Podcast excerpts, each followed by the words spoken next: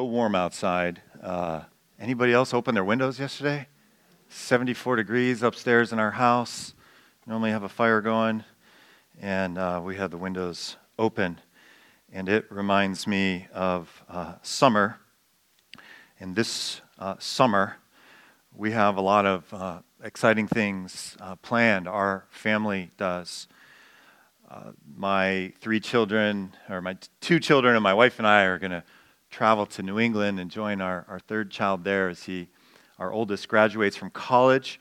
So we're going to spend a couple weeks in, in New England and go to New York, potentially go to Canada, this faraway, massive country that's just a short drive from where we're going to be. You guys heard of Canada? Yeah, so we may uh, head there.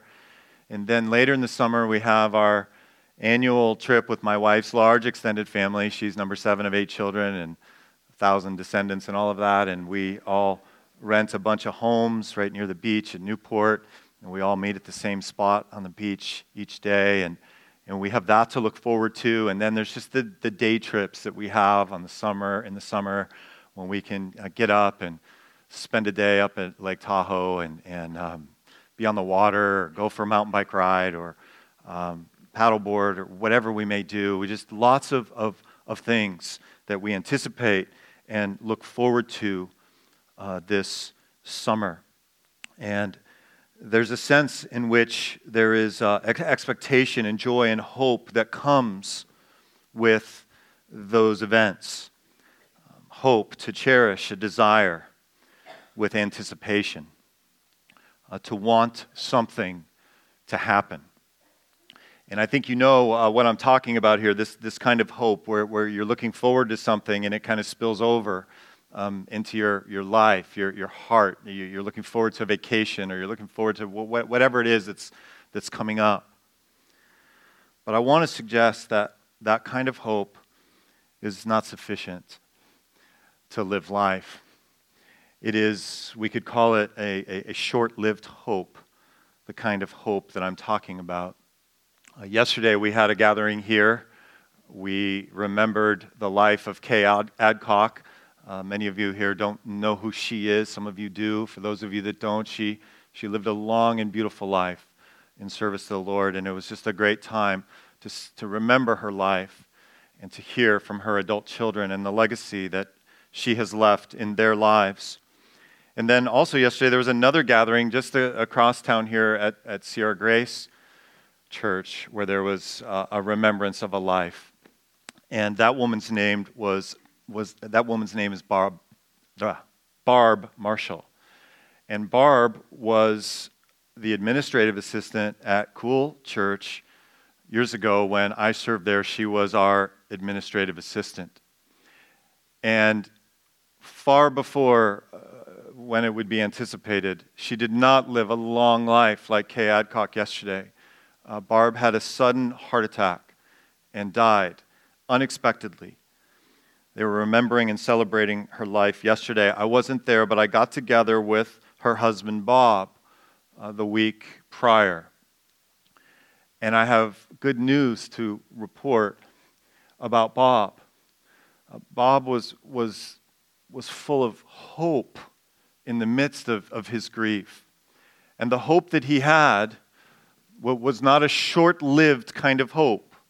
It wasn't the kind of hope that we have for a vacation that's, that's coming up or, or something that, that spills over and makes our life joyful. It, it is a much bigger hope that Bob had. And that is the kind of hope that we need to live life. We don't know what is coming we know we are headed to a different country and to a different home, and to make it there, we need a hope that is far bigger than the kind of hope uh, that, that involves a vacation or a trip to New England or to Canada. So, we are after something much more this morning, and we are going to look in God's Word in just a moment about a kind of hope that is much more than a short lived sort of hope. One of the people uh, moving from, I'm thinking of Bob Marshall now and the hope that he had, that he has in this sudden loss of, an unexpected loss of his wife. But I'm also thinking of, of John the Baptist, someone who desperately needed hope in his life. And he's just a compelling figure to me in the scriptures. If you look on the screen here at Matthew chapter 11, uh, Jesus says, I, I, tell you the truth. Among those born of women, just a, a, strange way to say a human being, someone other than Jesus, who's a God man, I tell you the truth. Among those born of women, there has not risen anyone greater than John the Baptist. Would you like that to be what's written about you in the scriptures? I mean, he's a sinner like us, John the Baptist. But his tagline, yeah, among those born of women, there has not risen anyone greater than me. I mean, Jesus said that about John the Baptist. Hey, that is quite an endorsement. That is, that is massive. It's awesome. Um, you know what happened to John the Baptist? You know, but let's just put these things together. Among those born of women, there has not risen anyone greater than John the Baptist. Before we, we go to what happened to him, this is a man who, who fully embraced God's call in his life. This is a man who not only obeyed, with radical obedience and loved with a radical love.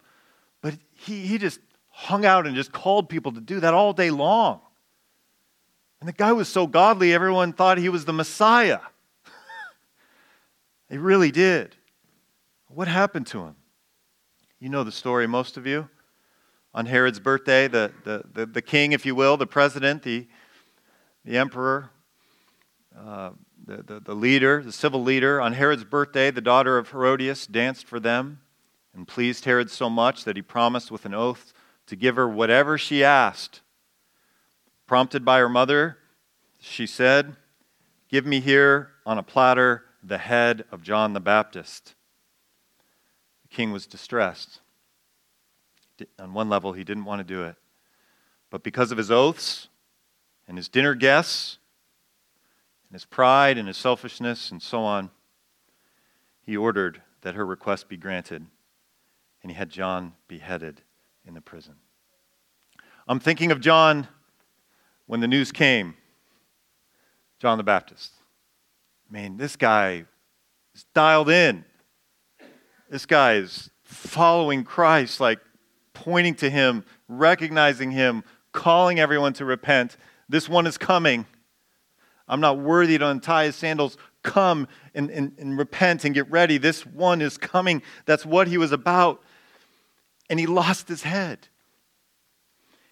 You need a hope in life that is much greater than the kind of hope that we have when good things are coming a vacation, a retreat, a bonus, a trip to Canada. We need a hope that will help us in those times when the unexpected comes, a hope that transcends the kind of short lived hope that we are all familiar with. And this is what Paul is praying for in Romans 15. At the end of this unit of Scripture, we have been traveling through these different units, and he is praying for this transcendent hope to come into the lives of these small congregations that met in homes in first century Rome. And he refers to the source of hope in verse 13 of Romans 15. And this source of hope is very different than a trip to Canada or a vacation or the various kinds of good things, and that we should, I'm not preaching against those things, I'm just saying they are insufficient. Our summer vacation schedule is insufficient as a source of hope to see me through life. Paul knows this. God knows this. Let's turn our attention now to the last verse. We're going to look at the last verse and then we'll come back up to verse 8 and just finish our unit for today is verses 8 through 13. So take a look with me at verse 13. It's sometimes called a wish prayer, and he's done this several times in the book of Romans where he's praying. If we go back in our minds to the first century, to these mixed congregations of Jews and Gentiles, these small congregations that met in homes, and he prays this in verse 13 May the God of hope fill you, small Roman house churches, May the God of hope fill you with all joy and peace as you trust in him, so that you may overflow with hope by the power of the Holy Spirit. We see the theme of hope here. In verse 13, it's mentioned twice, the word hope. And if we back up to verse 12, the last phrase of verse 12, the Gentiles will hope in him. So he takes that quote from Isaiah and then has this prayer May the God of hope fill you. May He fill you with all joy and peace. And it's not just a general hope, it's a transcendent hope. And it's not just a small degree of hope, but it is the kind of hope that overflows in your heart. That is the kind of hope that God is praying for for the believers in the first century, and by extension, through the Holy Spirit, the kind of hope that He wants you to have today, that He wants me to have today, an overflowing kind of hope that comes from God, not from vacation schedules. The beginning of verse 13, we have this little phrase, may the God of hope May the God of hope. And I'm going to get a little grammatical on you here today. Is that all right if I get a little grammatical? You guys awake this morning? Say, say like, it's okay. Get grammatical. So say, say something. So there's a little bit of grammar here, and I'm not doing this to show off or to talk about language, but because th- this is relevant to us. This little phrase, God of hope, the, the noun in the Greek New Testament there that's, that's in hope is, is in what we call the genitive case. And one of the things you have to do as you learn this language is, is I identify all of these different types of use of the genitive case. So God is kind of the main noun there, and then you have this other noun of hope. And what is this getting at? And we would call this noun in the genitive a genitive of product. God is the one who produces the hope not your vacation schedule. God gives you this hope. He is the source of this hope. And His desire is for it to be overflowing in your life and in my life. Whether we're sitting in a prison and get the news that we're going to be executed, or whether we are looking forward to a vacation schedule this summer, or whether we're someplace in between, probably where most of us are, that the Lord Jesus wants us to be overflowing with hope. And, and God here is referring to God the Father, verse 13. Then at the end of verse 13, this hope comes by the power of the Holy Spirit. So we have the first person of the Trinity, the third person of the Trinity, and we could go to a whole bunch of other verses that would speak about how our hope comes from the second person of the Trinity, the Lord Jesus Christ. God is the source of a transcendent hope that you and I desperately need. And we get this hope as we trust in Him. And as we, as we follow Him, we get these attendant fruits of joy and peace as we are overfilled with hope that can transcend the, the, the sudden news of the death of a spouse or whatever bad news comes, that you can still have hope. In the midst of that, we grieve, but we don't grieve as those who do not have hope. I feel this morning as I want to preach about transcendent hope because that's where this unit of Scripture ends. I feel a little bit like I, I'm not adequate. I'm not adequate. I feel like I'm not adequate. There's some danger there, right? Sometimes that's like confession time. Sometimes I feel like I'm adequate even though I'm not. Here, I know I'm not adequate, and I'm aware that I am. And so I want us to take a, a couple minutes and just listen to a portion of a song. And this song, we've sung this song before. A song focuses on the second person of the Trinity being our living hope. So we're just going to play a couple minutes of, of this song, and, and I'm going to put the words up there. And just, just listen uh, to these words as you think about the chasm maybe in your life between what you're experiencing every day and the overflowing hope that God desires for you to have. The desire that He had for the Roman Christians who were divided as Jews and Gentiles in these small congregations. Some wanted to worship Christ this way, some want to worship Him this way. And He's saying, I want you both to have overflowing hope, Jews and Gentiles. He's saying the same thing to us today. Listen to this song.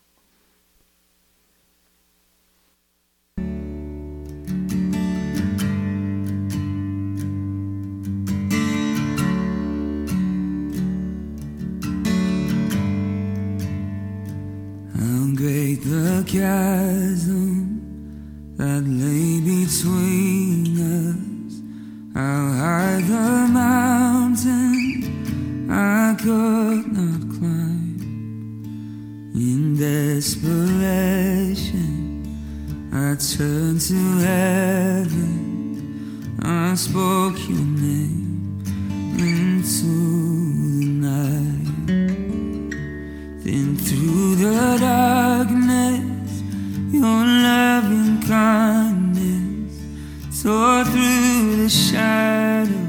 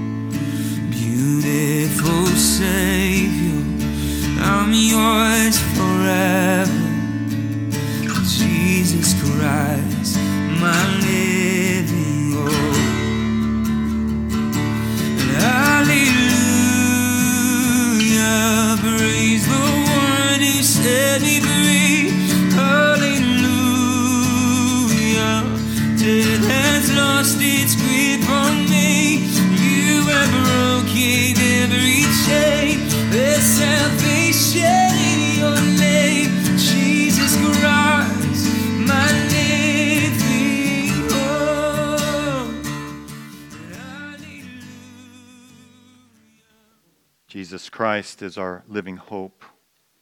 There is a transcendent hope that God desires for, for it to be overflowing in my heart and in your heart no matter what is going on. Most of you have been here the last few weeks. What has been going on in the Roman church is there's been division, there, there, there, there's been a lack of hope, there's been a lack of joy and peace.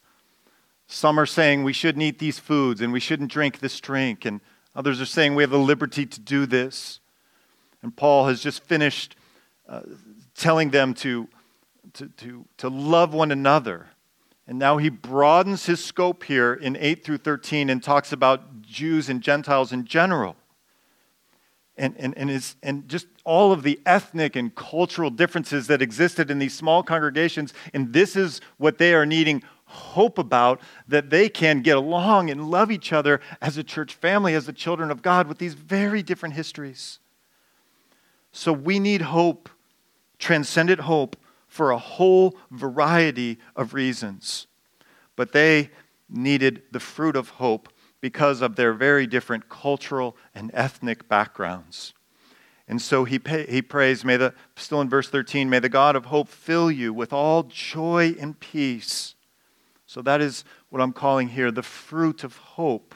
The emphasis is on hope, but when we're looking forward to something, particularly looking forward to the new heavens and the new earth, and all things being made right, and our faith becoming sight when our focus is on the Lord Jesus and loving Him more than anything else, and, and there is a hope and an expectation of that happening the way that it should be, it spills over to joy and peace in our lives. That's what I saw in Bob Marshall last week, who suddenly lost, lost his wife. And of course, I'm in like grieving for him, and I, I get together with him, and and I, was this is kind of like me of little faith. Like, I mean, he didn't say this, but part of our meeting was um, like, kind of like, hey, Mike, she's with the Lord Jesus. like, it's okay. I'm, I'm, I'm, I'm going to be okay. And so he was kind of like communicating to me that he was experiencing joy and hope as well as grief. But as we met, it was this joy and peace that was coming out in him. He was filled with this transcendent hope that Paul is praying for the Roman believers in the first century, and through the living Word of God, he is bringing into our hearts and minds this morning as well. So, what I want to do now is back up. I did the last verse first. So, let's go back up to verse 8, and we're going to just quickly work our way to verse 12 and, and see some more of what God has for us in His Word today. So, look with me at verse 8. He says, Therefore, I tell you, you Roman Christians, Jew and Gentile, that Christ has become a servant of the Jews. So we can see an emphasis here. He is thinking of the minority. The minority of the Roman church was Jewish. And he's thinking of them here. I tell you that Christ has become the servant of the Jews on behalf of God's truth to confirm the promises made to the patriarchs, so that the Gentiles may glorify God for his mercy. That the Gentiles, the, all the world, the non Jewish world, is going to glorify God for his mercy. This was the plan. He's saying to the minority of Christians in the first century house churches in Rome. He's reminding them of what their Hebrew scriptures teach. And then he, he cites it four times. So we have four passages from the Hebrew scriptures, from the Bible, what they would think of as the Bible in the first century, as the New Testament is still kind of getting put together. So they thought of their Bible as, as what we call the Old Testament. And so he quotes first uh, Psalm 18. Uh, let, let, me just back up again to verse 9. So that the Gentiles may glorify God for his mercy, as it is written. And here's the quote from Psalm 18 Therefore, I will praise you among the Gentiles, I will sing hymns to your name. So, this is interesting. David wrote that psalm. Is he thinking of the new heavens and new earth? When, when he originally penned that, I will praise you among the Gentiles. This is being referenced that there's this idea way back in Psalm, Psalm 18 and David of Gentiles and Jews praising him with hymns together. Well, that was actually happening now in Roman congregations. It's an incredible thing. And it goes all the way back to Genesis chapter 22 and Abraham, where God says to Abraham, I will surely bless you and make your descendants as numerous as the stars in the sky and as the sand on the seashore.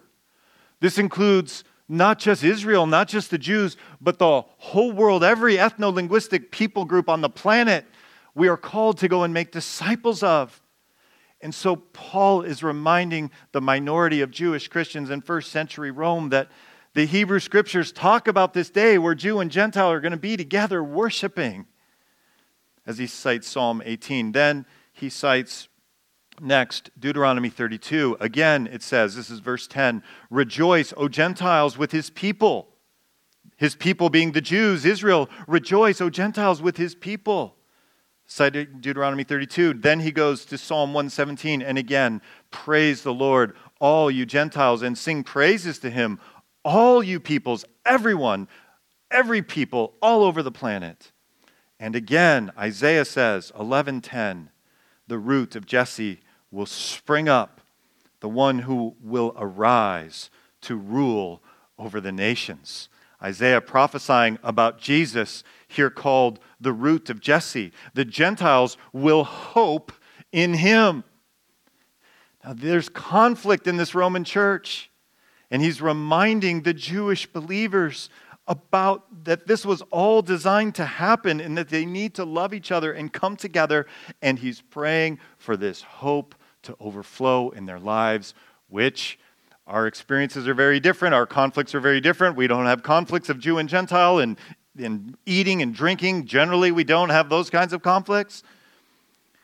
But we have conflicts, and we need the overflowing, transcendent hope of Jesus and that joy and peace that comes along with that. Now, just one brief comment on verse 12, where he cites uh, Isaiah 11:10, the root of Jesse. We see a phrase similar to that, um, the root, in Revelation 22, where Jesus says, "I, Jesus, have sent my angel to give you this testimony for the churches. I am the root and the offspring of David." And here, the root of Jesse, David's father.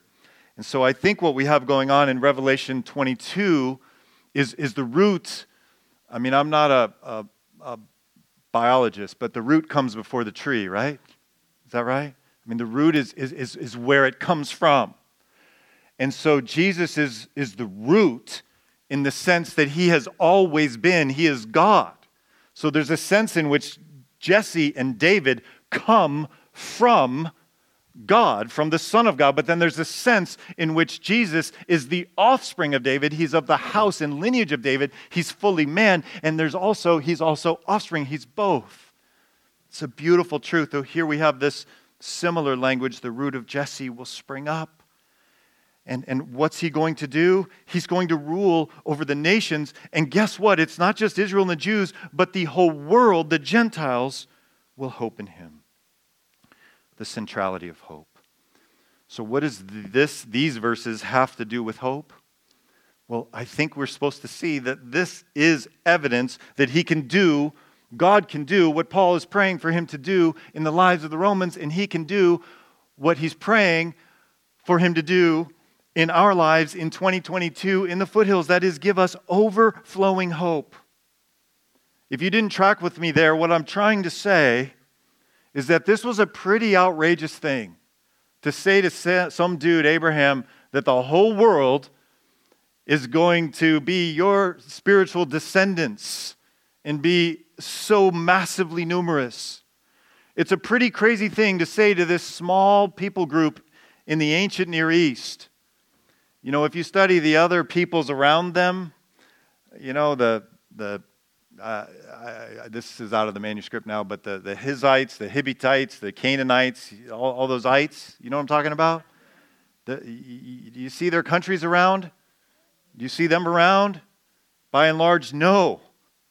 Have this, this little group of people from which the Messiah would come and, and bless the entire world. And it was prophesied.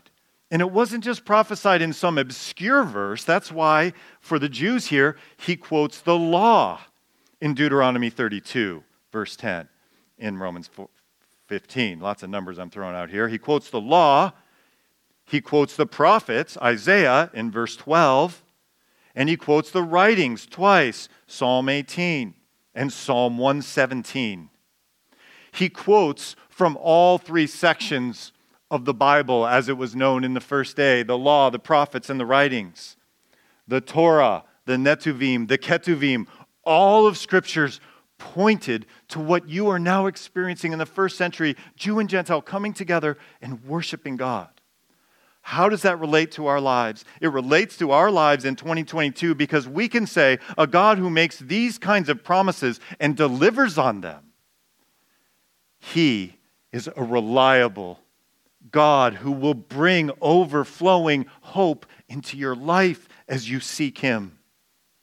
He is worthy of seeking and being the producer of hope in your life, in my life. Not the kind of hope that you, you know, want something to happen because we've got these great vacations scheduled, but a transcendent kind of hope.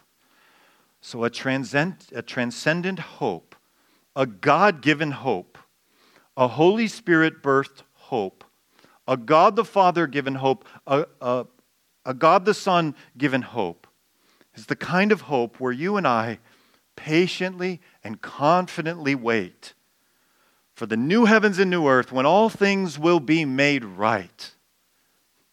You know, I'm thinking right now at this moment of, of the believers in uh, Ukraine.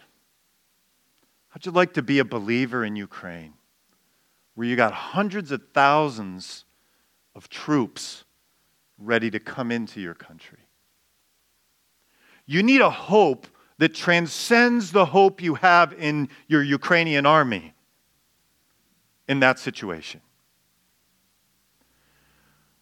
All of us need a transcendent hope.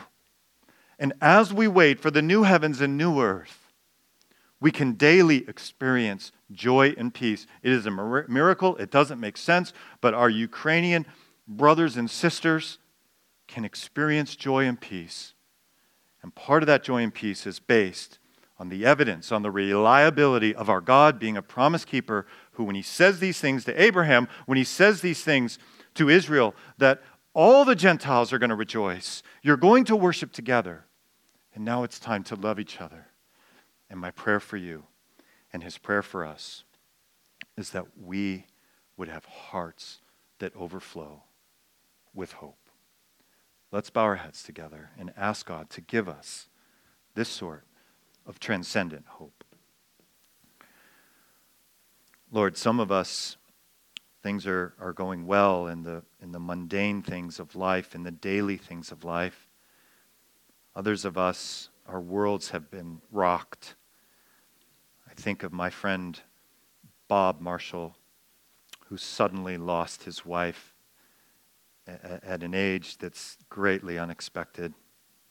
And I am thankful for the transcendent hope that you have given to him. Lord, I pray for those of us who might feel like there is a chasm in our hearts between what I've described today, what the scriptures have described, this transcendent hope, in the way that we feel. Some of us have not felt that hope. And so I pray that you, by your grace, would help us to seek your face and to find this overflowing hope that is available today, just as it was in the first century. In Jesus' name, I pray. Amen.